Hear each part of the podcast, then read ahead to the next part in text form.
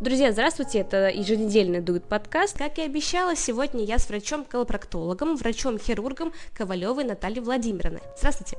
Здравствуйте. Я очень рада поговорить с Натальей Владимировной. Она помогает мне писать тексты по ее направлению, комментирует уже написанные, контролирует достоверность материала, а еще не забывает поддерживать и хвалить. Коллегам приятно с ней работать, а пациенты доверяют ей как специалисту. Так, давайте начнем. Расскажите, пожалуйста, о себе. Какой у вас опыт, как проходит рабочий день, какие мысли о вашей работе? Потому что для меня, как для обывателя и дилетанта, работа лазерного хирурга – нечто сравнимое с профессией космонавта. Ну, лазерный хирург э, – это такое спорное название, потому что есть э, у меня два сертификата – это хирургия, э, это колопроктология, плюс я дополнительно обучалась лазерным технологиям. А вообще я закончила медицинский университет в 2001 году, с тех пор вот начался мой профессиональный путь. Колопроктологом я стала буквально через 4 года после получения диплома и, в общем, уже давным-давно тружусь на этом поприще. А рабочий день проходит по-разному. Иногда бывает очень приятным, когда приходят пациенты, говорят, что они выздоровели. Бывают пациенты, которые не до конца выздоровели или пришли, ну, скажем, с такими жалобами необычными, например, приходится разбираться. Но так или иначе, моя работа очень интересная, поэтому и при спокойном раскладе, и при волнениях э, это новый день, и мы преодолеваем трудности. Расскажите, пожалуйста, с какими жалобами какими жалобами вы сталкиваетесь чаще всего на своих? Вообще такая картина создается, что пациенты в последнее время очень осведомлены, и поэтому они приходят буквально с готовыми диагнозами. А вообще молодые люди в основном говорят, когда спрашивают, что вас беспокоит, геморрой. Ну, а потом разбираемся, что да, это может быть совсем не геморрой, это могут быть совершенно другие проблемы. Как вы думаете, почему возникают данные жалобы, откуда берутся проктологические проблемы? Ну, данные жалобы, вот был эфир тоже прямой, и мы вместе с флебологами говорили на тему венозных проблем.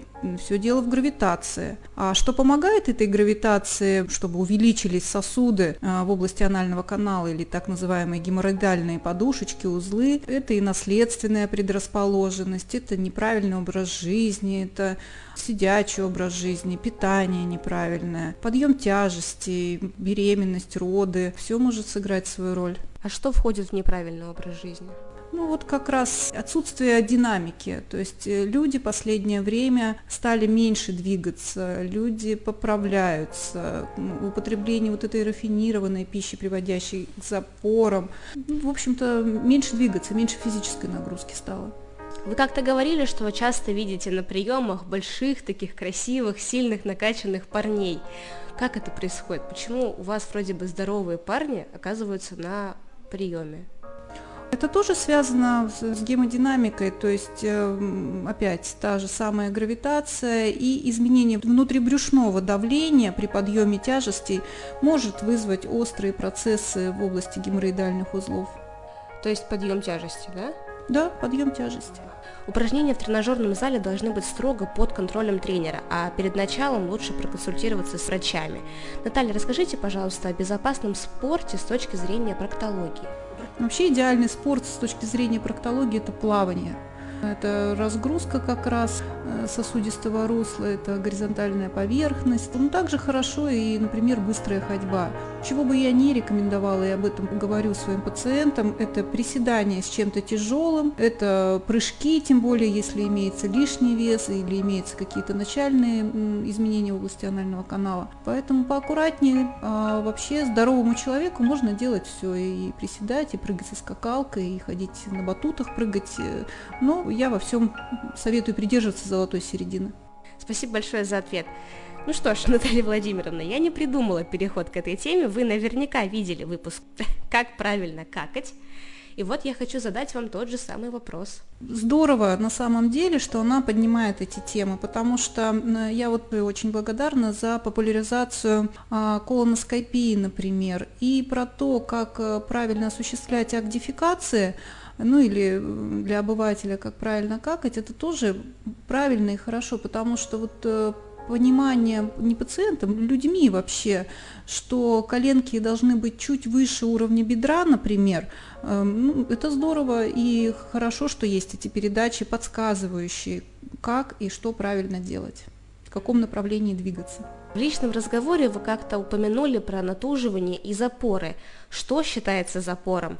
По-моему, натуживается как бы в любом процессе дефекации. Для многих это нормально, постоянно все это происходит.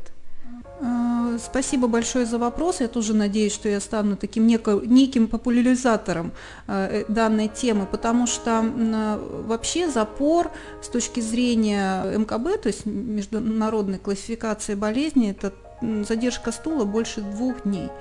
Но даже если стул ежедневный, у пациента могут возникать те или иные проблемы, в частности трещины. И поэтому я всегда спрашиваю, как проходит акт дефекации, не приходится ли давить на ягодицы, на промежность, на влагалище для того, чтобы э, улучшить акт дефекации, а, не приходится ли ему сильно тужиться, есть ли у него первый плотный каловый комок, который может повредить область а, перианального и анального канала. Все важно, поэтому стул должен быть мягким, желательно в одно и то же время, желательно, чтобы он был ежедневный, но если он не каждый день, но все-таки он сохранял эту мягкость. Поэтому, да, все вопросы на приеме которые могут касаться возникновения патологического процесса, я задаю. Хорошо. Вроде бы обычное дело сходить в туалет, но все равно есть моменты, когда надо еще учиться, и надо понимать, как это работает. Как вы считаете, Наталья Владимировна, чему еще можно научиться современному человеку у врача-проктолога? Я обычно даю рекомендации, они так уже даже забиты Э, рекомендации для каждого человека. Побольше воды, побольше клетчатки, то есть э, добавляем в пищу овощи, фрукты. Желательно, чтобы были кисломолочные продукты. Но самое важное э, – это вода. Воды должно быть не меньше полутора литров для взрослого человека. Как необходимо питаться для правильной работы кишечника? Ну, я уже сказала. Нет, ну что, какие продукты? Овощи, фрукты, любые на самом деле, да, кроме хурмы. Угу. А как не стоит питаться? Кроме хурмы, вы сказали? Нет, хурма это замечательный продукт совершенно, но ее вяжущие свойства, они э, могут вызывать запоры. То есть, э, смотрите, нет общей, ну вот общей рекомендации действительно это сбалансированное питание. А что касается рекомендаций при запоре, то я рекомендую исключать э, те продукты, которые могут сделать стул еще более плотным. То есть это рис, изделия из белой муки, это сухари, сушки, печенье, торты, э, стоило бы исключить.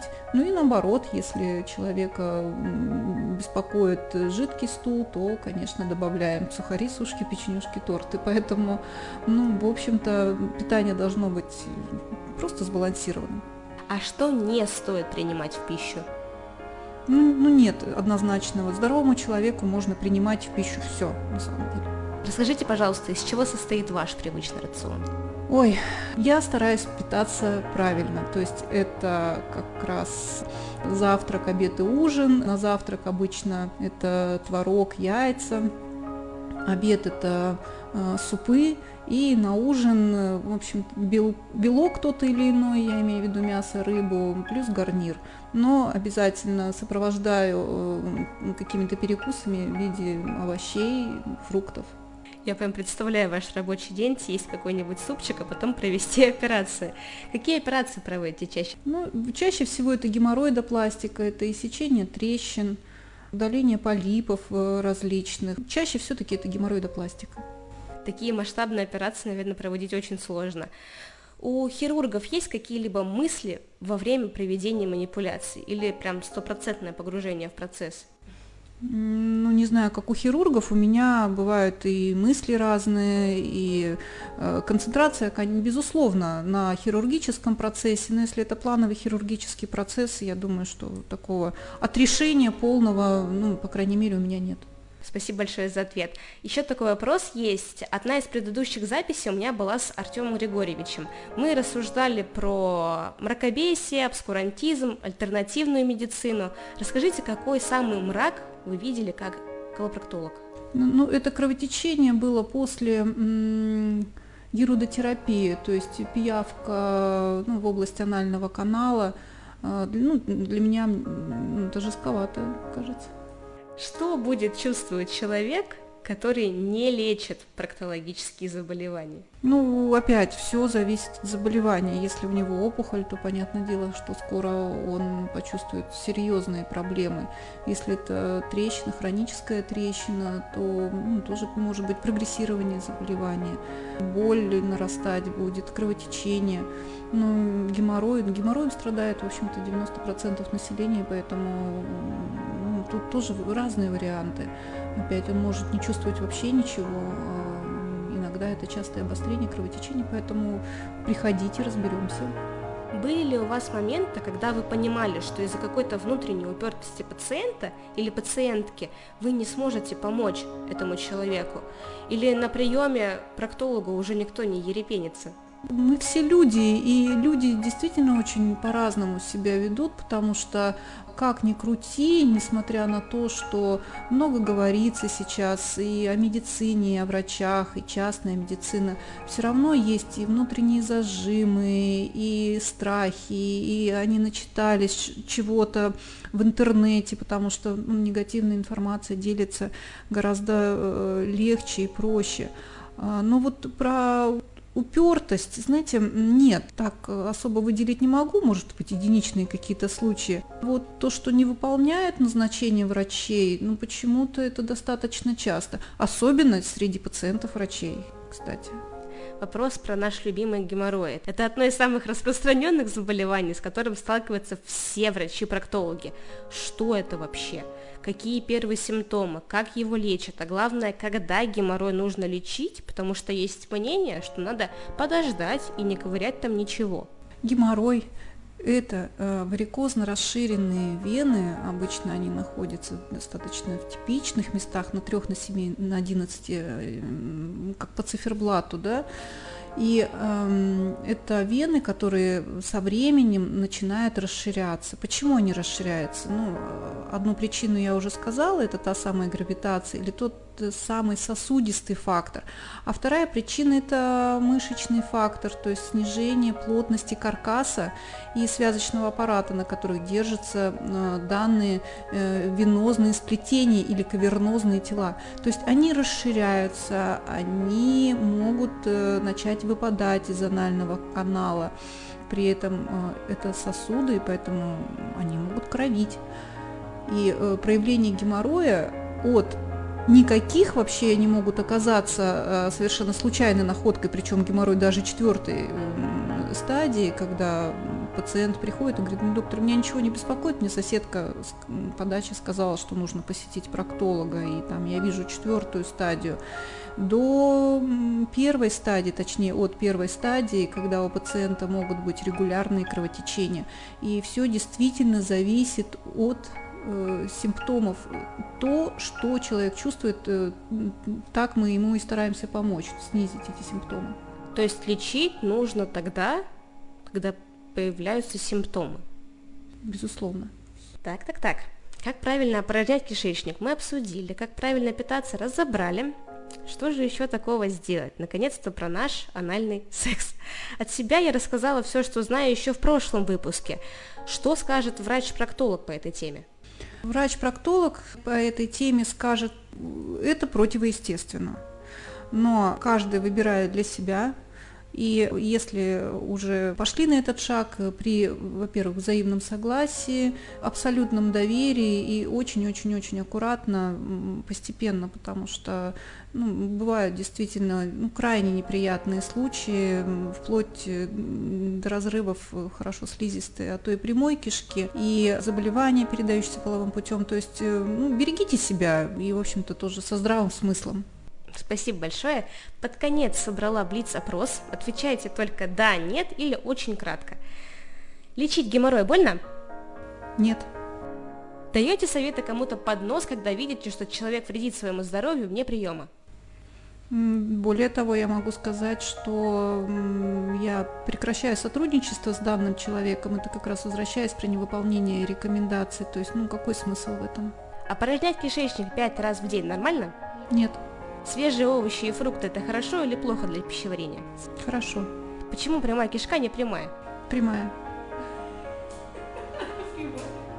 Ну, она с некоторыми изгибами идет, а на самом деле она действительно прямая, а потом она переходит в сигмовидную кишку. То есть, э, ну, такие как бы волнообразные, так скажем. Кто чаще обращается к проктологу, мужчина или женщина? Ко мне чаще обращаются женщины, но процентов 30, я думаю, это мужчины. Диагностика у проктолога больно? Нет. С вашими коллегами у вас есть специфические шутки на тему проктологии? Ну, вообще, когда я говорю о своей профессии, это вызывает такой интерес, изумление, и шутят люди очень регулярно, и мои коллеги тоже. Как помочь пациенту расслабиться на первичном приеме? Ну, ну, все начинается с беседы, и обычно после осмотра они выходят и говорят, что, ну, оказывается, все не было не так страшно. Вам нравится ваша работа? Очень. Спасибо большое за интервью. Напоминаю, что с вами была врач-колопроктолог, врач-хирург, лазерный хирург медицинского центра Дует клиник Ковалева Наталья Владимировна. И вам, дорогие слушатели, совет. Не терпите дискомфорт и боль, а сразу идите к врачу. Оставляйте лайки, комментарии, ставьте колокольчики и задавайте вопросы. До встречи! спасибо большое.